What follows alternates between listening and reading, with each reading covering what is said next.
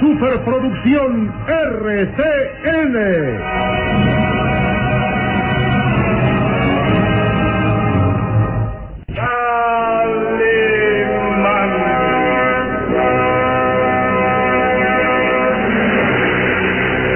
Caballero con los hombres, Galante con las mujeres. tierno con los niños. Implacable con los malvados. Así es, Calimán, el hombre increíble.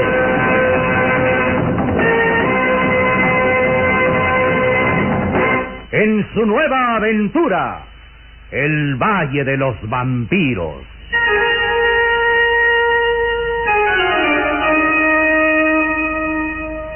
El Valle de los Vampiros.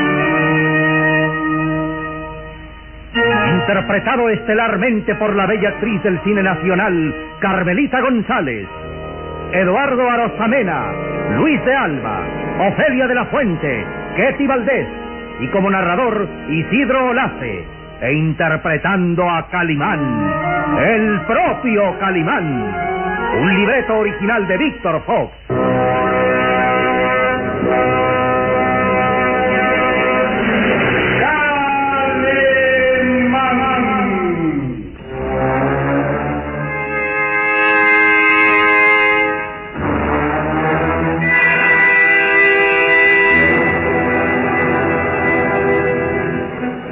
Y el pequeño Solín continuaban persiguiendo al extraño señor Smith, el asesino intelectual de Sir Frederick y asesino material de su cómplice Mortimer y que tenía en su poder la valiosa Esmeralda Romanov. Solo capturándolo, Calimán y Solín podían demostrar su inocencia ante la policía y trataban de llegar a aquel amanecer al pueblo de Rinley, a donde suponían se dirigía el extraño hombrecillo de negro. Una furiosa tormenta los había sorprendido en el camino y obligados por las circunstancias tenían que abandonar la carretera, continuando su marcha por un camino estrecho y polvoso. Tiempo después, la tormenta había cesado y Calimán conducía hábilmente el moderno auto Sport por aquel camino polvoso y solitario. Pero la tormenta había cedido el paso a una niebla densa que envolvía toda la campiña en aquella noche interminable. Estaban ya dentro del condado de Sussex y, llegarían al pueblo de Ringley. Pero de repente, Calimán hizo funcionar los frenos del auto y... ¿Qué sucede, Calimán? ¿Acaso la niebla no te permite ver el camino? No, no, no es eso precisamente, muchacho. Aunque la niebla es densa y dificulta la visual. Ahí sobre el camino descubro algo, creo que es un letrero. ¿Qué puede ser? Eh, ahora lo sabremos. Sígueme. Sí, señor.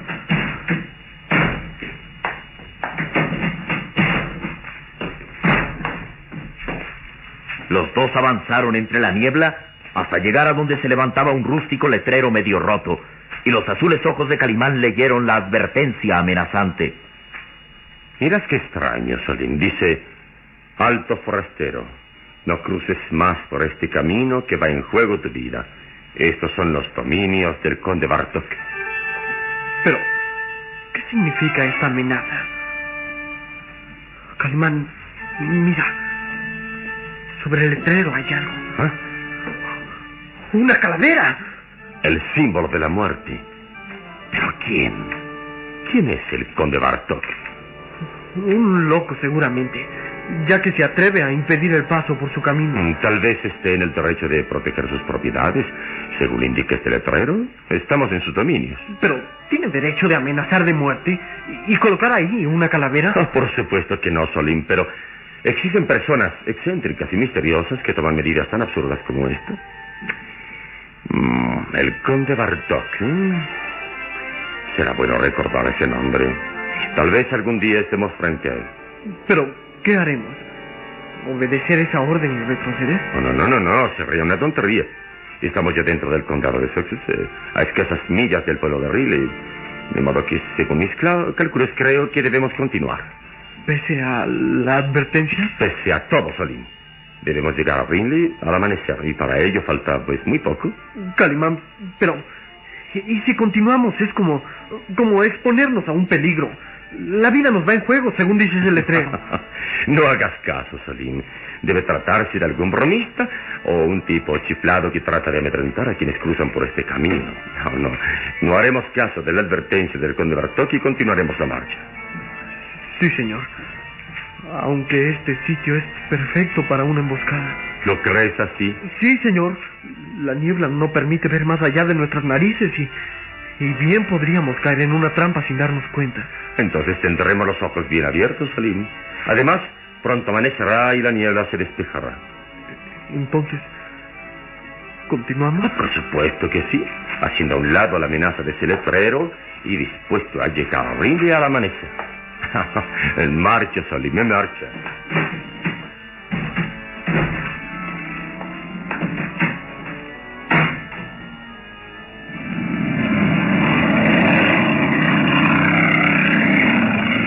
El veloz auto partió, cruzando a un lado de aquel letrero amenazante.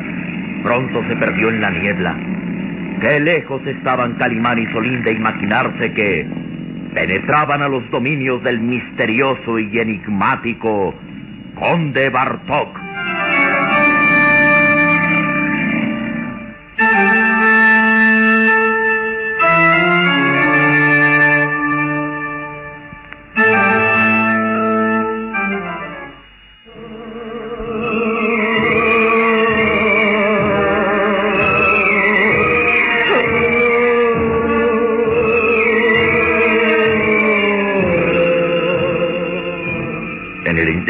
Aquel gran salón del castillo de Boyer, el conde Bartok continuaba inmóvil, derrumbado sobre el amplio y rústico sillón de terciopelo rojo. Sus ojos verdosos permanecían entrecerrados y sus delgadas y pálidas manos descansaban plácidas sobre los brazos del sillón. A su lado, aquella hermosa y extraña mujer, Jessica, el ama de llaves, vestida de negro y sosteniendo en sus manos el pesado candelabro de cuatro velas. ¿Os sentís mal, señor conde? La tristeza invade mi corazón. La tristeza y la amargura de mirar a esa joven ahí, inmóvil, indefensa. Las pálidas manos del conde Bartok señalaban el cuerpo inmóvil de la joven gitana Cecilia. Estaba ahí, derrumbada a escasa distancia del conde, y una marcada palidez acentuaba los rasgos de su hermoso rostro. Jessica, el ama de llaves, miró de reojo el cuerpo inanimado de la gitana y dijo en tono irónico. Creo, señor conde, que le estáis dando demasiada importancia a una mujer del pueblo. Era bella. Demasiado bella. Y su risa estallaba jubilosa haciendo estremecer su pecho juvenil. Y sus ojos tenían la expresión del amor y el candor de la doncella.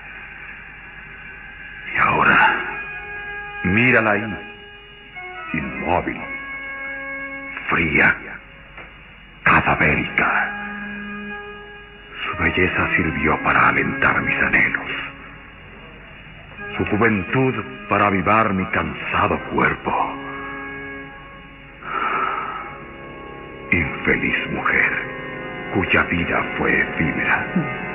Efímera, pero afortunada por haber conquistado vuestras caricias, mi señor conde. Jessica. Mi fiel Jessica. Me siento cansado. Pronto amanecerá, señor. Debéis buscar reposo para vuestro cuerpo. Es verdad. Pronto despuntará el alba. Y debo buscar el amparo de las sombras y el silencio. El silencio. El conde Bartok se incorporó lentamente del sillón tapizado en terciopelo rojo. Su alta y delgada figura vestida de mallas negras de pies a cabeza se recortó bajo la tenue claridad del candelabro que sostenía Jessica.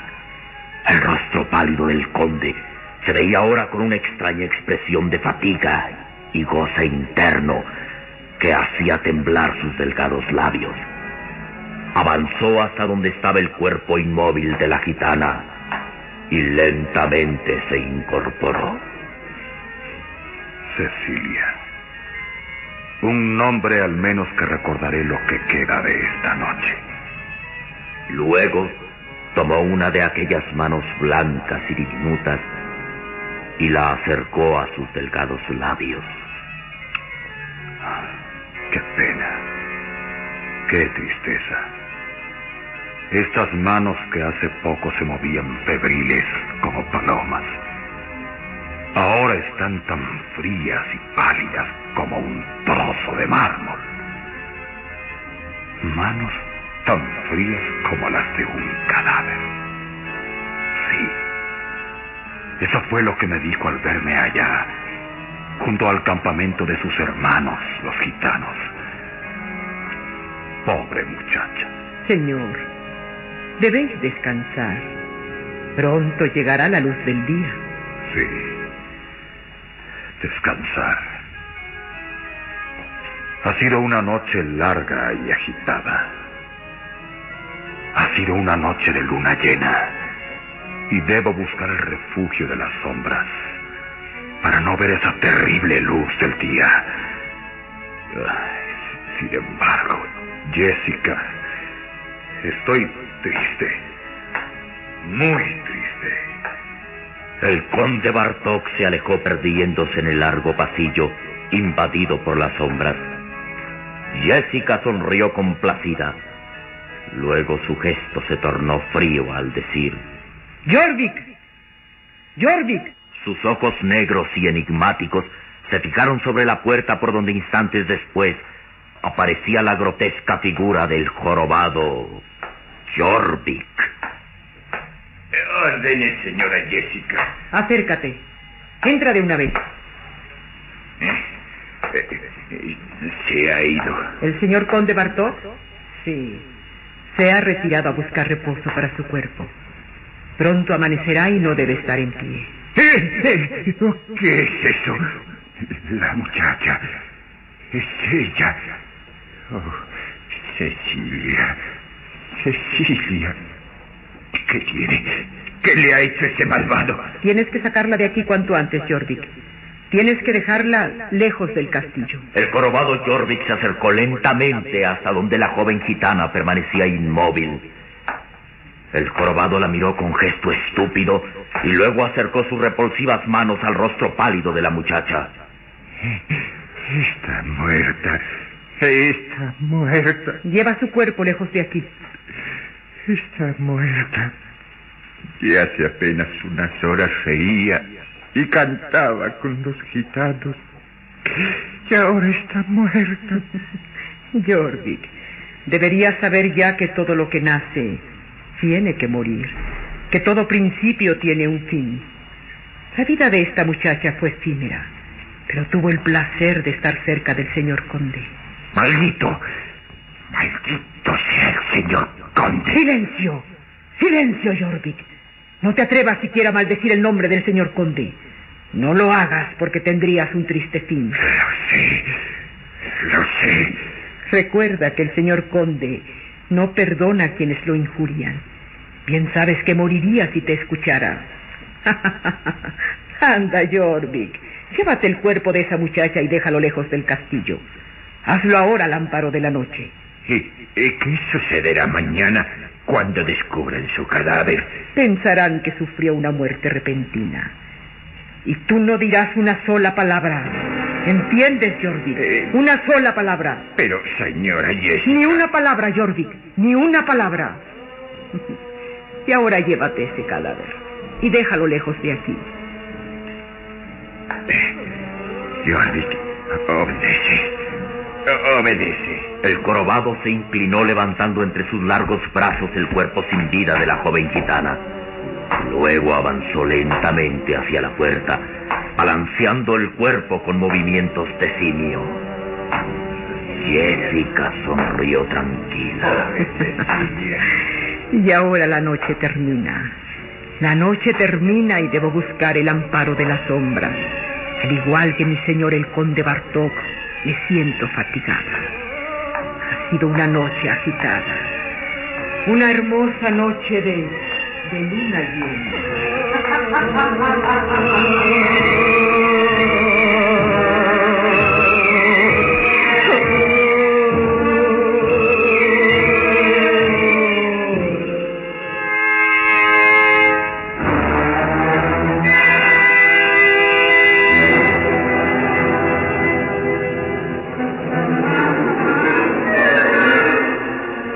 Calimán y Solín continuaban su viaje rumbo a Rinley.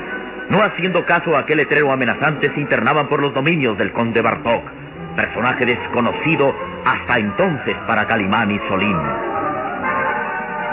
El veloz auto Sport avanzaba sorteando el angosto camino y levantando nubes de polvo que se confundían con la espesa niebla. Pronto amanecerá, Salim. Llegaremos a Rinley. Yo sigo pensando en ese letrero. Y tengo el presentimiento de que de un momento a otro surgirá algún peligro. el mayor peligro sería que el auto sufriera un desperfecto. Y entonces jamás llegaríamos a Rinley. No, no, no, no se trata de eso. No sé cómo explicarte, pero hace poco vi algo extraño. ¿Y qué más? No vas a creérmelo, pero...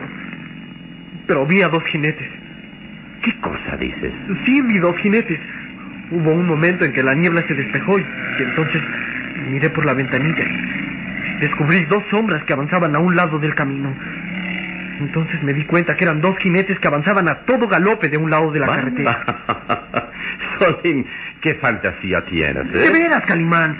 Vi a dos jinetes al galope. Fue solo un instante. Luego la niebla volvió a impedirme la vista. Pero alcancé a verlos. Corrían y corrían a un lado del camino. Bien. Aceptemos que realmente viste esos jinetes. ¿Tiene algo de extraño?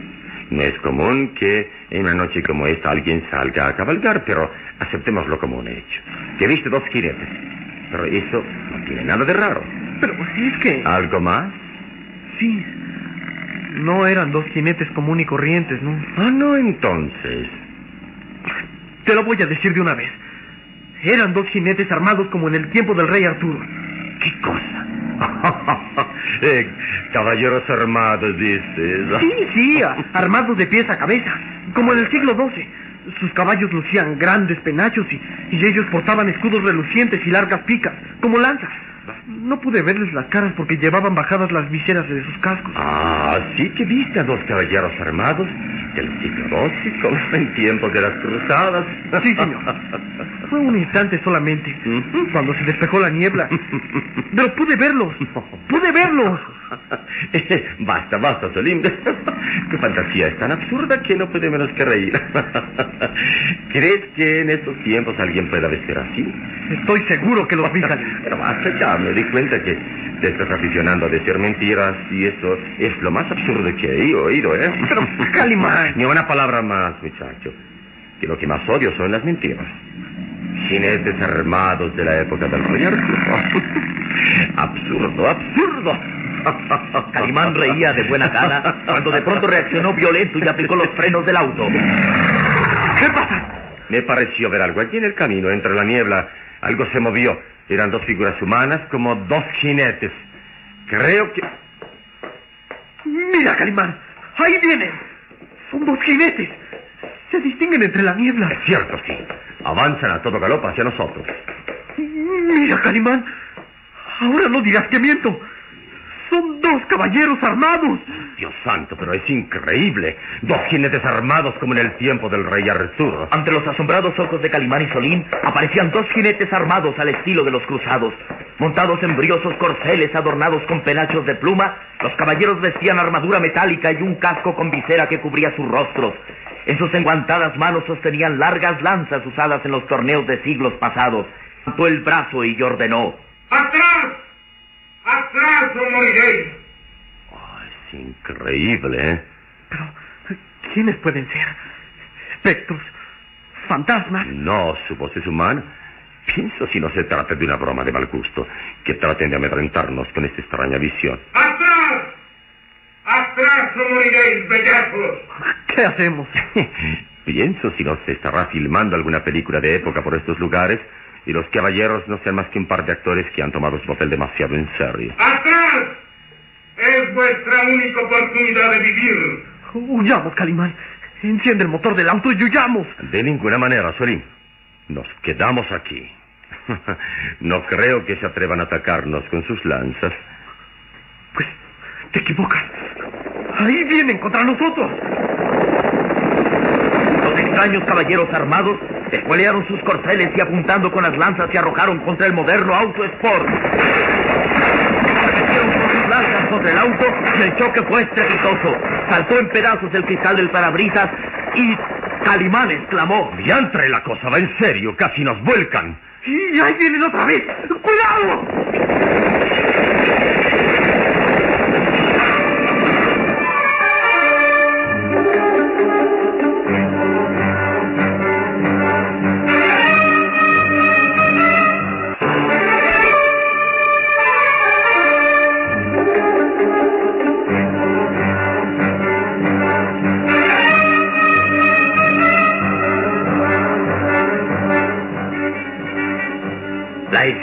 Realmente increíble. Dos caballeros armados al estilo del rey Arturo atacan con sus largas lanzas el auto donde Calimán y Solín viajan. Dos veces las lanzas se habían estrellado contra el parabrisas, haciéndolo saltar en pedazos y dejando grandes abolladuras en los guardafangos. Calimán, vamos a esperar a que nos maten. No, muchacho, no. Pero eso es increíble. Estamos siendo atacados por dos caballeros armados de lanza y escudo, pero, pero tenemos que hacer algo. Han destrozado el parabrisas del auto y, y apoyado la carrocería. Creo que en el siguiente ataque lograrán volcar el auto. No, no, no lo permitiré. ¿Qué vas a hacer? Calimán descendió del maltrecho auto y se plantó delante de los dos jinetes que amenazaban con repetir su ataque en lanza en ristre.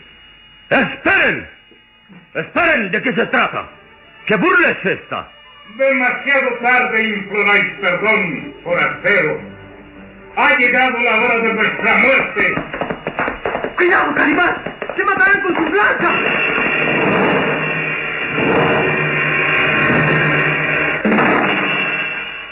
¿Cómo se salvará Calimán del ataque de aquellos caballeros armados? ¿Quiénes son? ¿Espectros? ¿Fantasmas? ¿Nuestros amigos caerán víctimas de la más extraña visión de ultratumba?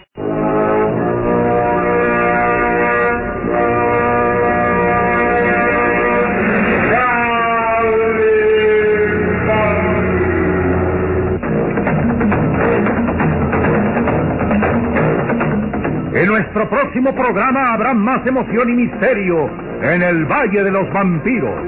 Y recuerde, donde se haya una injusticia que reparar, o la emoción de una aventura, o la belleza de una mujer, ahí está.